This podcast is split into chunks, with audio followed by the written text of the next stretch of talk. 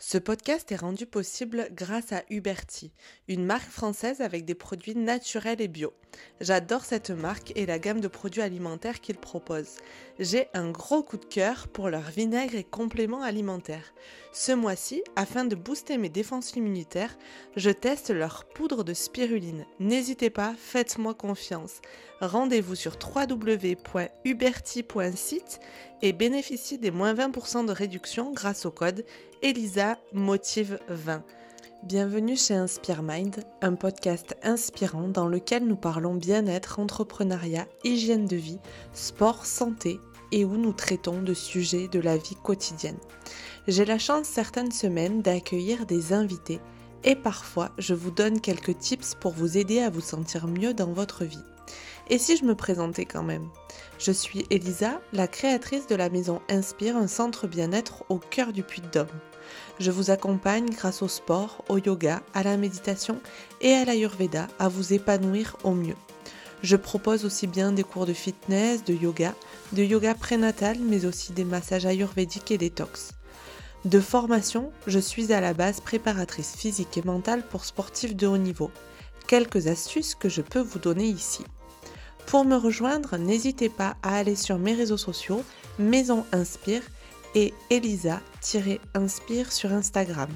Mais aussi vous retrouvez toutes les infos sur www.maisoninspire.fr.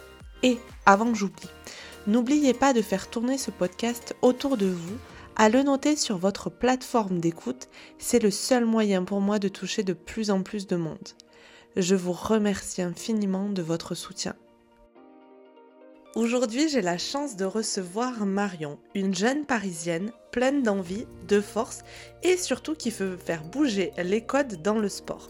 Cette femme entrepreneur dans l'âme a créé une association Femmes au sport qui aide les femmes dans l'activité physique.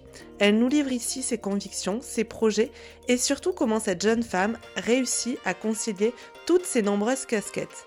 N'attendez plus, je vous laisse découvrir l'épisode. Bonjour Marion et merci de me faire l'honneur de venir sur le podcast. Salut Elisa, bah, merci beaucoup en tout cas pour l'invitation. Euh, c'est vraiment un plaisir de participer à ce podcast. Bon, mais génial. On va commencer par en apprendre un petit peu plus sur toi. Est-ce que tu peux te présenter, euh, nous donner ton nom, ton prénom, euh, nous dire un petit peu pourquoi tu es là? Bon, c'est moi qui t'ai invité, bien sûr, mais de quoi tu vas nous parler aujourd'hui et introduire un petit peu ton parcours et qu'est-ce qui fait que tu es la femme que tu es aujourd'hui? Alors, je m'appelle Marion, j'ai 25 ans. Actuellement, je suis manager à Decathlon et parallèlement, la fondatrice et la présidente de l'association Femmes au sport, voilà, que j'ai créée euh, depuis 2019. Je suis une personne avec euh, pas mal d'ambition, qui aime bien faire bouger les lignes, qui adore créer de nouvelles choses, ça depuis petite. Après mon parcours, bah, à l'origine, je souhaitais devenir architecte. Finalement, lorsque j'ai passé le bac, bah, le, sport a pris le dessus. C'était vraiment ma passion parce que j'ai joué au volet bah, depuis la sixième. Euh, ça a duré pendant une dizaine d'années. Donc, j'étais complètement accro et finalement, j'ai décidé après le bac de me réorienter. Donc, j'ai fait deux ans à l'INSEP euh, pour obtenir une licence euh, agent de développement de clubs sportifs. Et puis, j'ai continué sur encore une troisième année à l'INSEP pour une licence en entraînement et performance sportive. Et suite à ça, bah, j'ai terminé sur un master en deux ans que j'ai eu l'année dernière euh, en management sportif. Donc euh, voilà, l'idée, c'était vraiment de montrer que bah, c'est possible en tant que femme d'accéder à ces métiers-là et que c'est possible aussi d'être performante. Ben, carrément. Et euh, on a un parcours qui est assez similaire parce que du coup, j'ai la, la même licence que toi euh, d'entraînement et performance. Mais toi, du coup, tu l'as faite à l'INSEP, euh, l'Institut national de la performance. c'est vraiment un endroit qui fait rêver tous les sportifs, etc. Est-ce que tu peux nous parler un petit peu de ton, de ton parcours là-bas et de comment ça se passe, les études, le lien avec les sportifs de haut niveau, etc. à l'INSEP? Alors, c'est vraiment une super belle expérience. Franchement, j'en gagne vraiment un très, très bon souvenir. Euh, en fait, ce qui est pratique avec l'INSEP, forcément, c'est que les cours sont aménagés pour que tu puisses t'entraîner, euh, que tu sois en haut niveau ou pas, parce qu'on avait aussi, euh, ils demandaient quand même d'avoir un certain niveau pour y accéder, mais parfois, on n'avait pas des entraînements au sein de l'INSEP. Moi, pour moi, c'était à l'extérieur. parfois, pour d'autres élèves de la classe, c'était en interne, justement. Et du coup, les, cours s'articulaient en fait de manière à avoir euh, des cours le matin de 8h à 10h. Donc, tu pouvais t'entraîner soit le matin, soit entre 10h et midi. Tu reprenais à midi ou, 14, ou 13h les cours. Et puis, tu terminais en général à 16h. C'est très rare de terminer après. Et donc, du coup, ça te permettait d'avoir ton entraînement à 18h et d'enchaîner sur des entraînements seniors à 20h. Donc, franchement, l'équilibre, euh, il est top. L'ambiance, euh, bah, on est complètement dans l'élément sportif. Donc, forcément, euh, chacun y trouve son compte, tout le monde y trouve sa place. Et il y a des super beaux échanges en plus entre les disciplines. Ouais, ça c'est vraiment un des plus. et du coup, suite à ça, directement, tu es, es allé chez Decathlon? Alors, suite à ça, j'ai rejoint un master en management sportif qui devait être en alternance. Ma première année, j'ai fait six mois en, tant que stagiaire communication, chargée de communication dans un club omnisport du 16e arrondissement. Et en fait, euh, j'avais envie vraiment de voir d'autres horizons. Donc, c'est sur ma deuxième année où j'ai rejoint Decathlon, puisque bah, déjà, dans un premier temps, financièrement, ça me permettait de vraiment euh, être à l'aise pour euh, l'école. Et puis, en plus, à, côté de ça, ça me permettait d'avoir une expérience un petit peu axée euh, commerce, parce que j'en avais jamais eu auparavant. Et puis, c'est avéré que je m'y suis beaucoup plu. Voilà, j'ai eu pas mal d'opportunités, que j'ai beaucoup évolué. Et donc, aujourd'hui, bah, c'est depuis le mois de janvier que je suis devenue manager du rayon montagne. Bon, ben, génial. Donc, la question fatidique, qu'est-ce que le sport représente pour toi et quel est ton passé en tant que sportive? Alors, le sport, pour moi, c'est une échappatoire. C'est-à-dire qu'en étant plus jeune, c'était vraiment euh, l'occasion de sortir, l'occasion de voir des copines, euh, de vivre des moments euh, voilà, conviviaux, de créer des moments de partage. c'était vraiment déclencheur d'émotions, puisque bah, c'est en faisant du volet, donc pour ma part, que, que j'ai appris ce que c'était le dépassement de soi, que j'ai appris, on va dire, à, enfin, à tomber puis me relever. Donc il y a vraiment cette, cette, cette vision-là du sport en fait qui s'est vraiment développée, que je garde encore aujourd'hui. Euh, et voilà, c'est un moyen de travailler sur soi-même. Euh, parce que moi, voilà, ce qu'il faut savoir, c'est que j'ai un très gros tempérament quand même. Et donc, j'aime pas perdre. Je suis très compétitrice. Donc, du coup, c'était voilà, savoir gérer ses émotions, savoir gérer son stress, euh, être solidaire dans une équipe pour du coup le sport co.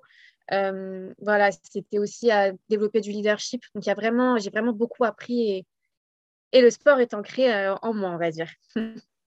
Ouais, vraiment, c'est ta religion, entre guillemets. C'est vraiment quelque chose qui est dans tes veines.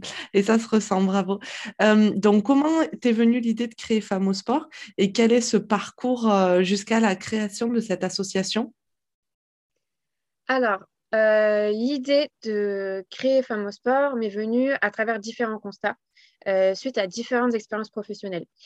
donc, en fait, j'ai commencé à me poser des questions sur le sport féminin lors de ma L3 donc euh, justement euh, ma fameuse licence entraînement sportif, parce que en parallèle de cette licence, on devait faire un stage. Euh, et donc moi, j'étais coach de volet, donc j'entraînais des jeunes filles qui avaient 10-11 ans, que j'ai suivies pendant 4 à 5, 4 à 5 ans, donc jusqu'à 16-17. Et j'ai remarqué effectivement que elles n'étaient pas forcément suivies à la maison. sur 12 filles, j'en avais peut-être, j'avais peut-être deux familles qui suivaient leur euh, dossier d'inscription, donc ils les rendaient à l'heure sans souci. D'autres euh, qui avaient plus besoin d'accompagnement sur les dossiers d'inscription. Quand on jouait à domicile, il y avait plus de spectateurs de l'équipe adverse que notre équipe à nous. Donc c'était un petit peu frustrant et donc euh, bah, voilà, j'ai décidé de poser un peu les questions aux différentes femmes donc des quartiers où j'intervenais, donc le 18, le 19e et le 20e, pour savoir bah, voilà, qu'est-ce qui provoque ce entre guillemets manque d'intérêt? Euh, peut-être qu'il y a un manque de sensibilisation parce qu'aujourd'hui, bah, les jeunes, on leur propose plein de choses, mais est-ce que les femmes, on leur propose des choses, notamment aux mères de famille? Et donc, du coup, euh, de fil en aiguille, bah, l'idée de créer Femmes au sport, euh, de créer un endroit qui me permette aux femmes de faire du sport sans contrainte, ça, ça, a commencé à vraiment me, me tenir à cœur. Et du coup, c'est lors de mon master, donc un an plus tard, après ces questionnements, que j'ai créé Femmes au sport à travers différents programmes d'accompagnement et d'incubateur. D'accord. Et du coup, quel est l'objectif aujourd'hui de Femmes au Sport et euh, euh, quels sont tes leviers et qu'est-ce que tu souhaites combattre à travers l'association? Alors, l'objectif de Femmes au Sport, c'est de lever les freins qui empêchent les femmes de faire du sport. Donc, tout simplement, je pense aux mères de famille justement qui ont des enfants et qui n'ont pas forcément les moyens de se payer une adhésion, se payer une nounou ou de trouver voilà, le temps de pouvoir tout coordonner pour pouvoir prendre du temps pour elles. Euh, donc nous, on va mettre en place justement cette garde d'enfants, euh, ou des animations pour les enfants en parallèle des séances de sport. On va avoir aussi le tarif attractif parce que souvent, quand on va dans une salle de sport, il y a un abonnement mensuel. Euh, parfois, il y a des petits extras. Donc, pour avoir un casier, il faut payer plus cher. Pour avoir un coach, il faut payer plus cher, etc. Donc, nous, on s'est dit, voilà, on va créer un package avec euh, tous ces services, tous ces outils-là pour que chaque femme, quelle que soit sa situation socio-professionnelle ou autre, puisse trouver sa place et puisse faire du sport, en fait, tout simplement sereinement. Et là, de manière concrète, euh, donc là, l'association, elle date de 2019 ou 2020 c'est ça, avril 2019, on a créé l'association. D'accord. Sur 2019-2020, euh, on a été assez, en fait, on va dire une année de prototypage. On a testé gratuitement nos activités à travers d'autres associations. Donc, on intervenait dans leurs euh, locaux pour donner des séances de sport avec la fameuse méthode Famo Sport, qui est de créer du lien lors de ces séances-là.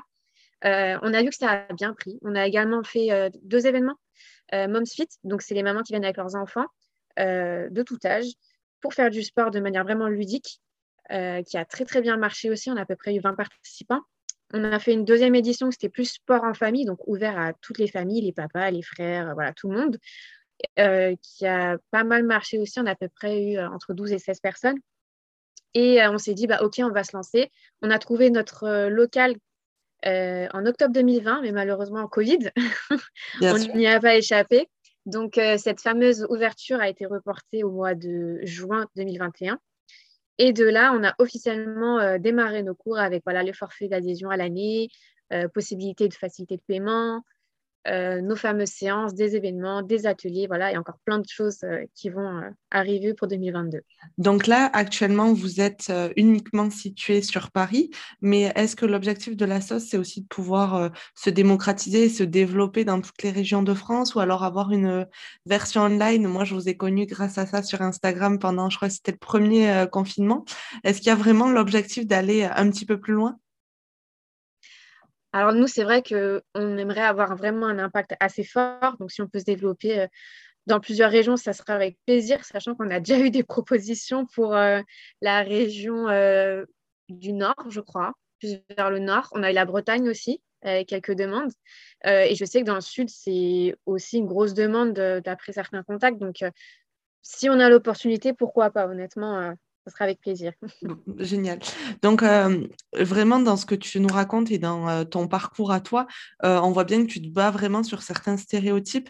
là, tu n'en as pas trop parlé ici depuis le début de, l'enregistrement du podcast, mais je sais qu'il n'y a pas que la partie femme-enfant. Enfin, je sais que vis-à-vis des femmes dans les quartiers, vis-à-vis des discriminations sociales, raciales, de religion, etc., c'est vraiment un combat que tu mènes de, de tous les fronts, enfin, sur toutes les, discriminations possibles.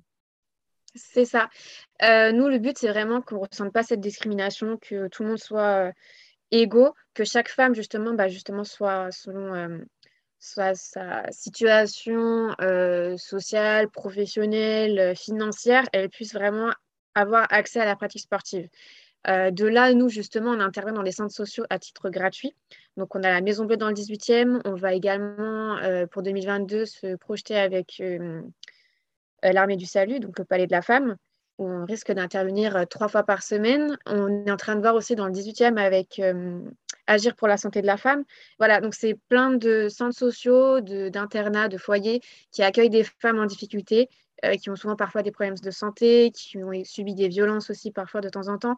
Donc nous, c'est vraiment de leur permettre d'accéder au bien-être, de pouvoir se reconstruire à travers le sport, euh, tout en ayant voilà, un service gratuit, on va dire, entre guillemets. Mais pour nous, c'est vraiment notre philosophie de développer euh, le sport pour des personnes qui n'en ont pas du tout les moyens parfois. donc voilà, et par rapport justement un peu à l'accès religion, moi ça me révolte un peu effectivement, surtout avec les dernières annonces, je ne sais pas si tu as vu, mais le fait, parce que moi je connais pour le coup pas mal euh, de joueuses euh, de volet euh, qui sont voilées, qui jouent à haut niveau, et en fait, voilà, du jour au lendemain, maintenant elles n'ont plus le droit de faire du haut niveau parce que bah, l'amendement a été signé comme quoi en haut niveau, on ne peut plus porter le voile. Donc, pour moi, c'est vrai que c'est des sujets autres hein, que, le podcast, je pense. Mais en tout cas, ça fait partie justement des choses contre lesquelles je me bats parce que bah, le sport doit être accessible à tous et je ne vois pas en quoi ça dérange parce que on s'accepte tous comme on est, on joue tous ensemble Enfin voilà, c'est des choses contre lesquelles je me bats. Je suis assez d'accord. Et puis, euh, moi, j'ai le côté athlétisme. Et euh, on a vu sur les derniers Jeux, etc., il y avait une participante du Qatar qui était euh, entièrement voilée, non, pas le visage, mais vraiment, il n'y avait mmh. aucune partie de son corps, etc. Et quand tu vois à quel point les médias, et c'est pas uniquement les médias français, c'est les médias du monde entier qui peuvent, elle peut faire la une des journaux et elle va pas faire la une des journaux parce qu'elle passe pas en finale ou en demi ou autre. Elle fait la une des journaux parce qu'elle court voilée, Et en quoi euh, son habillement euh, la discrédite en tant qu'athlète et en tant que personne, alors que ça reste ben voilà, une athlète à part entière qui a eu euh, son billet pour les Jeux. Quoi. Oui, c'est ça, elle a travaillé comme tout le monde, il n'y a pas de pouvoir magique en dehors, enfin, il n'y a vraiment pas de différence pour le coup, c'est vraiment ta performance qui prime dans le sport, notamment encore plus dans le haut niveau. Et du coup, c'est un peu, voilà, on est un peu j'ai pas d'autres mots, mais un peu saoulé du fait que voilà, on s'attarde sur des choses en fait où il n'y a pas besoin de s'attarder et ça n'intéresse personne. Ouais, et puis je pense qu'à un moment, euh, on prône la liberté des êtres, donc euh, chacun est libre de faire ce qu'il veut.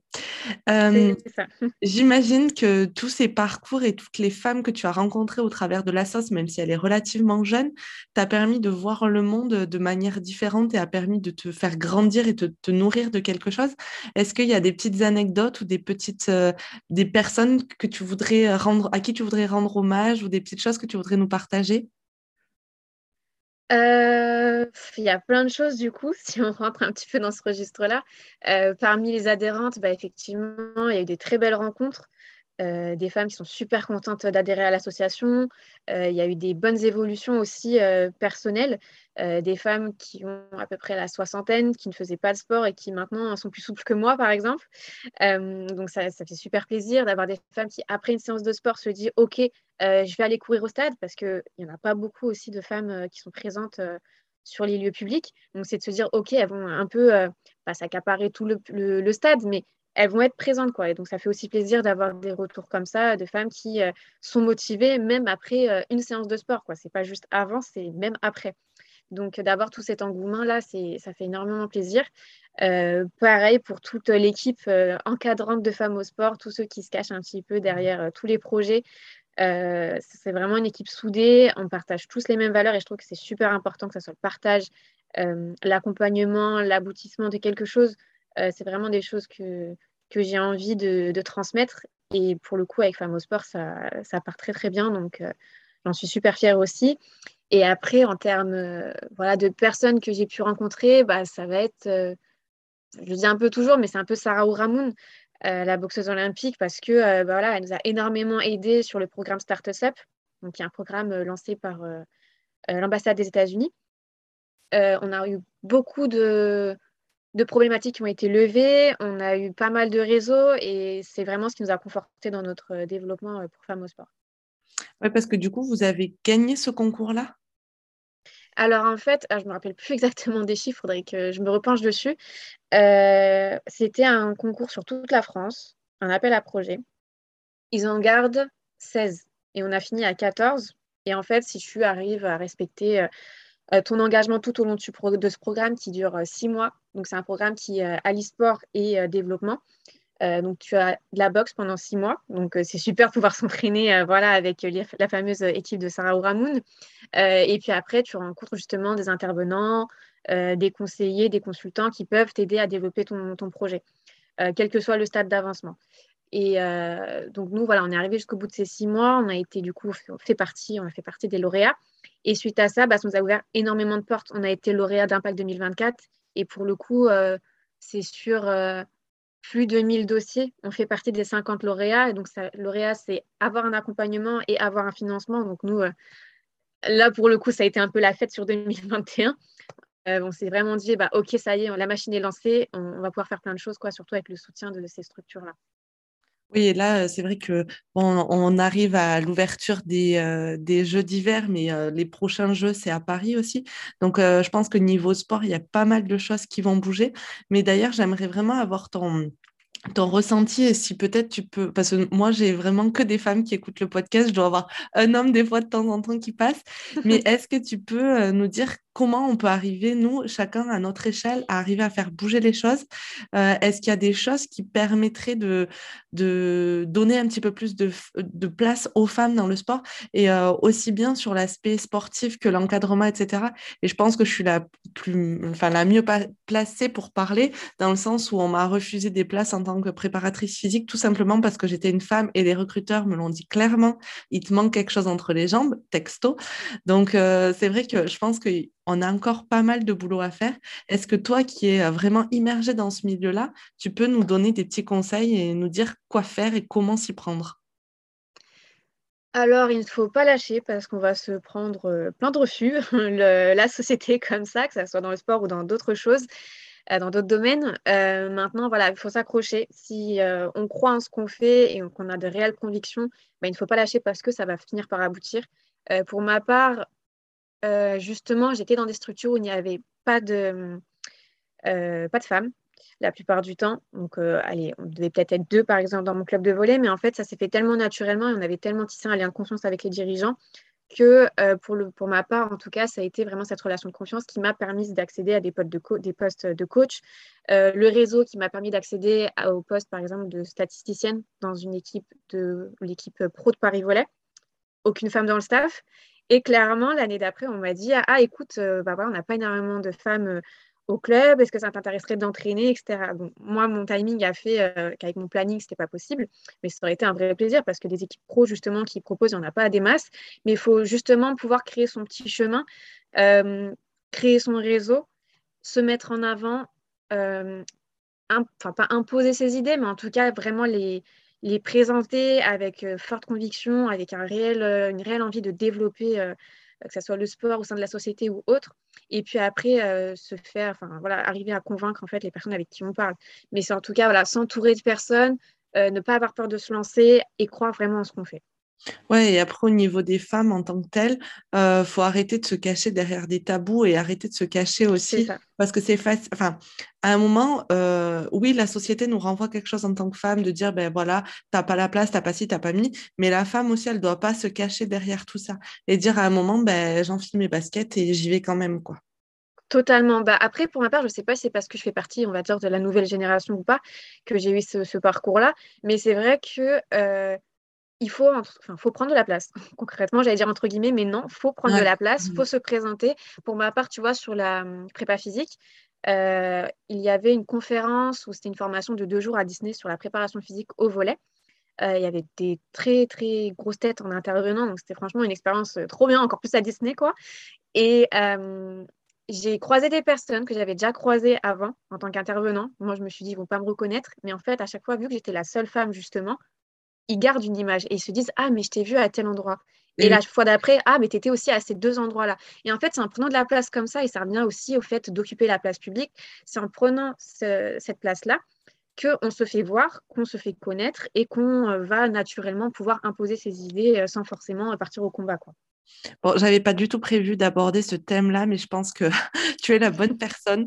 Euh, j'ai envie de faire le parallèle entre euh, la partie sportive et la partie entrepreneuriale, parce que là encore, je pense que toi comme moi, on a ce projet-là et on est la nouvelle génération, donc peut-être qu'on va parler à d'autres personnes de notre génération ou à celles qui sont un petit peu plus anciennes. Euh, Déjà, toi, actuellement, tu as encore la sauce et un boulot de manager qui te prend quand même pas mal de temps. Comment tu arrives à jongler entre les deux et comment tu arrives à bien répartir ton temps et que ben, le, la sauce, qui est quand même ton bébé, entre guillemets, te prenne pas trop de temps sur ta partie euh, salariée? Alors, faut être extrêmement organisé. Moi, pour ma part, je fais tout le temps des listes. Je, voilà, je sais qu'il y a des personnes qui me disent non, mais Marion, les listes, euh, voilà. Je n'ai pas payé Marion pour qu'elle dise ça. non, mais c'est vraiment de faire des listes. Sincèrement, c'est faire des listes, organiser. Maintenant, Google Agenda, bah, c'est le meilleur ami aussi. Euh, et pour ma part, bah, le fait euh, d'être passé manager, c'est vrai que ça me donne. Euh, enfin, j'ai plus du tout forcément le temps. Surtout que bah, dans le commerce, on travaille aussi le week-end. Donc, à la base, quand je travaillais le week-end sur Femme Sport, bah, je peux plus trop. maintenant, le fait, si je peux faire le parallèle avec le sport, justement, j'ai pas encore mené vraiment l'étude de est-ce que lorsqu'on est sportif de haut niveau, on arrive plus facilement à jongler entre plusieurs statuts ou pas. Euh, mais je sais que lorsque, en tout cas pour ma part, et j'ai croisé d'autres personnes de sportifs, euh, sportifs de haut niveau, à, partir du moment où on pratique une activité sportive, on va devoir jongler entre au début l'école, les devoirs, sortir avec ses amis, la compétition, les entraînements. Quand on va grandir, cette notion va toujours rester, mais forcément, on passe en études supérieures, donc encore plus de charges de travail, euh, plus forcément de sorties. Donc voilà, on commence à faire des choix, etc. Et pour ma part, bah, directement après les études, c'était études, école, euh, pardon, études, euh, travail, entraînement. Et après, j'enchaînais deux boulots en plus de l'entraînement, en plus de l'école. Donc, au fur et à mesure, en fait, je ne me suis pas du tout aidée, mais j'ai continué d'accumuler des choses. Donc, il y avait certes énormément de fatigue, mais à partir du moment où on a un tel créneau horaire pour faire telle chose et qu'on le respecte et qu'on est forcément organisé, qu'on sait ce qu'on doit faire et qu'on optimise son temps, forcément, les choses, elles sont faciles après à gérer derrière. et pour revenir à mon organisation d'aujourd'hui, forcément, j'ai dû prendre une salariée au sein de l'association. Donc, elle est arrivée il y a deux semaines, deux, trois semaines. Euh, donc, ça m'aide beaucoup parce que du coup, je la forme justement à faire ce que moi, je faisais au sein de l'association. Comme ça, j'ai plus qu'à, on va dire, coordonner et puis vérifier que tout se passe bien, faire un suivi. Mais voilà, je pense que les deux premières années, euh, en tout cas, euh, au sein de Famosport, c'était vraiment le fait de créer, structurer et puis après, par la suite, faire en sorte que ça tourne, entre guillemets, tout seul. Ouais, donc là, vraiment, en plus, tu es, devenu euh, entrepreneur parce que bah, Thanasos, c'est vraiment une entreprise, euh, au point où là, tu as quand même des locaux et tu as une salariée. Donc euh, maintenant, c'est aussi cette casquette à gérer. Tu as ton activité de manager chez Decat et à la fois cette activité de chef d'entreprise qui gère du personnel au niveau de l'association. il faut faire tourner tout ça, etc. Tu arrives à bien dormir quand même? oui, oui, ça va. bon, beaucoup de sommeil, hein, mais Franchement, le fait d'avoir eu Adèle au sein de l'association, ça quand même, euh, ça dépanne pas mal et je cours moins quand même, franchement. Après, euh, par exemple, tu vois, j'ai une heure euh, à peu près de trajet pour aller à Decathlon en vrai, à cette heure-là, euh, je réponds aux mails. Et pareil, sur le retour, je réponds aux mails ou alors je gère d'autres choses. Mais c'est vrai que du coup, j'ai ces deux, euh, deux horaires-là pour tout gérer en fait en termes de paperasse. Et après, c'est plus de la gestion de projet où bah, bon, peut-être entre midi et deux, j'envoie quelques messages, passe quelques coups de fil. Mais voilà, c'est du temps comme ça. Et puis, bah, forcément, le jour de congé, le jour de repos, je suis obligée aussi d'être sur Femme Sport. Mais c'est de l'optimisation. Voilà, mais tant que euh, c'est quelque chose qui tient à cœur et qu'on ne subit pas, honnêtement, on le vit bien. Et j'en parlais justement hier avec un collègue euh, qui m'a demandé comment je faisais. Bah, en vrai, je vis bien les deux, euh, les deux positions. Donc, du coup, j'en ai pas une qui prend le, le dessus sur l'autre, je vis totalement bien la chose. Bah, tu vis ça sainement et tu as trouvé ton équilibre et c'est grâce à ça d'ailleurs que tu arrives à, mener les deux de front. Quoi. Et du coup, je souhaite euh, rebondir sur euh, le fait que tu aies recruté quelqu'un. Euh, comment ça s'est passé le recrutement? Ça n'a pas été trop dur et au niveau de là maintenant, arriver à lui, à lui lâcher des tâches, etc., que toi tu faisais qui était ton cœur du travail, comment tu arrives à gérer ça? Parce que ben, automatiquement, c'est fait par quelqu'un d'autre quand même. Alors, la partie recrutement, en fait, euh, elle est gérée, du coup, on est trois à la gérer, euh, avec deux autres euh, membres de l'ASSO qui font partie du bureau. donc, il y a un premier filtre où on lance les candidatures voilà, classiques sur, via les sites, via les réseaux. je filtre, en fait, les CV. Donc, toute seule, je regarde un peu, je garde ceux qui ont un profil intéressant. Là, pour le coup, c'était pour un poste de chargé de communication, donc rien à voir à l'origine. Mais il s'avère que bah, Adèle cherchait un travail. Et donc, à partir de là, elle faisait partie des CV justement que j'ai quand même gardé. Et euh, suite à cette phase-là, c'est Lucien et Rami dans l'association qui s'occupent vraiment des entretiens, qui font passer les entretiens, qui me font un débrief à la fin. Et la plupart du temps, c'est eux qui tranchent entre eux, bah, telle personne est bien, telle personne euh, qu'il faudrait améliorer, ou alors elle aura besoin de plus de suivi parce que forcément, je ne peux pas tout le temps être avec, euh, avec la salariée ou le stagiaire, etc. Donc, il nous faut quelqu'un autonome, qui soit OK avec le fait de ne pas être tout le temps accompagné. Et c'est peut-être ça la chose la plus difficile, parce que ça veut dire que nous aussi, on s'engage à prendre par exemple un stagiaire, mais il faut qu'on soit sûr de l'accompagner. Donc on a eu des cas comme ça, mais fort heureusement, on a toujours eu des personnes qui partageaient nos valeurs et ça se ressent lors de l'entretien. Donc ça fait un filtre naturel à partir du moment où on accroche, de toute façon le feeling c'est le plus important, donc à partir du moment où on accroche avec cette personne, on se dit OK. Et pour Adèle, euh, elle ne correspondait pas au poste de chargée de communication et on ne pouvait pas justement la former. Mais en fait, on a vu que justement, elle avait d'autres casquettes et d'autres euh, euh, d'autres compétences en fait qu'on pouvait exploiter. quoi. Et ça match totalement avec le fait de pouvoir m'épauler sur les autres missions. Et du coup, déléguer, franchement, c'est pareil, ça se fait naturellement. J'ai eu l'occasion de le faire avec une alternante en 2020, pendant l'année Covid. Et en fait, c'est à peu près le même profil. C'est des personnes très autonomes avec beaucoup d'idées, qui sont aussi attachées aux valeurs de femmes au sport, qui par, leurs expériences perso ou autres, comprennent l'essence même de Femmes au Sport et c'est super important. Et à partir de là, ben, l'échange, la délégation de tâches, etc., se fait vraiment naturellement. Ouais, bon, mais super. Bon, bah écoute, merci en tout cas d'avoir répondu à toutes ces questions. Pour finir, je vais te poser les quatre petites questions du podcast. Tu réponds le plus facilement et le plus simplement possible. Si tu étais une fleur, laquelle serait-elle? Une rose. Pourquoi? Euh, Alors, pour te dire, j'ai hésité entre la rose et je ne sais pas, tu connais une arôme? Oui. Un arôme, ouais. En fait, euh, bah, l'arôme, je trouve ça trop, trop beau. C'est vraiment ma fleur préférée. Euh, peut-être le côté un petit peu pur du blanc, etc. Mais c'est vrai que par rapport à ma personnalité, je pense que c'est plutôt la rose où je peux être très gentille, etc. Mais si on me cherche, je peux piquer aussi. Donc voilà, c'est quelque chose, je pense, la rose, c'est quelque chose de fort euh, et de profond. Et je pense que du coup, mon caractère, il est un peu lié à ça. Super. Si tu étais un animal une tigresse. J'ai compris pourquoi. Une couleur? Euh, J'aurais dit le bleu. Ouais. Pourquoi? Ça te fait penser à quoi? Je pense que ça me fait beaucoup penser à la mer, au ciel. C'est vraiment des choses, bah, justement, euh, ça rejoint un petit peu le côté échappatoire du sport où, euh, voilà, c'est ça donne envie de partir en vacances. bon, nickel. Et un lieu, du coup, pour finir? Bah, Ça va rejoindre un peu le bleu, ça serait plus les Maldives. J'y suis jamais allée, mais je vois tout le temps les photos et j'ai trop envie de prendre un billet prochainement. Donc je ne sais pas si j'aurai le temps ou si je vais y arriver, mais voilà, c'est le soleil en tout cas, une destination ben, de soleil. C'est tout ce qu'on souhaite pour 2022, arriver à trouver le temps et l'énergie de tout goupiller, de partir aux Maldives. Merci beaucoup. Merci à toi Marion et à très bientôt. À très bientôt, merci encore.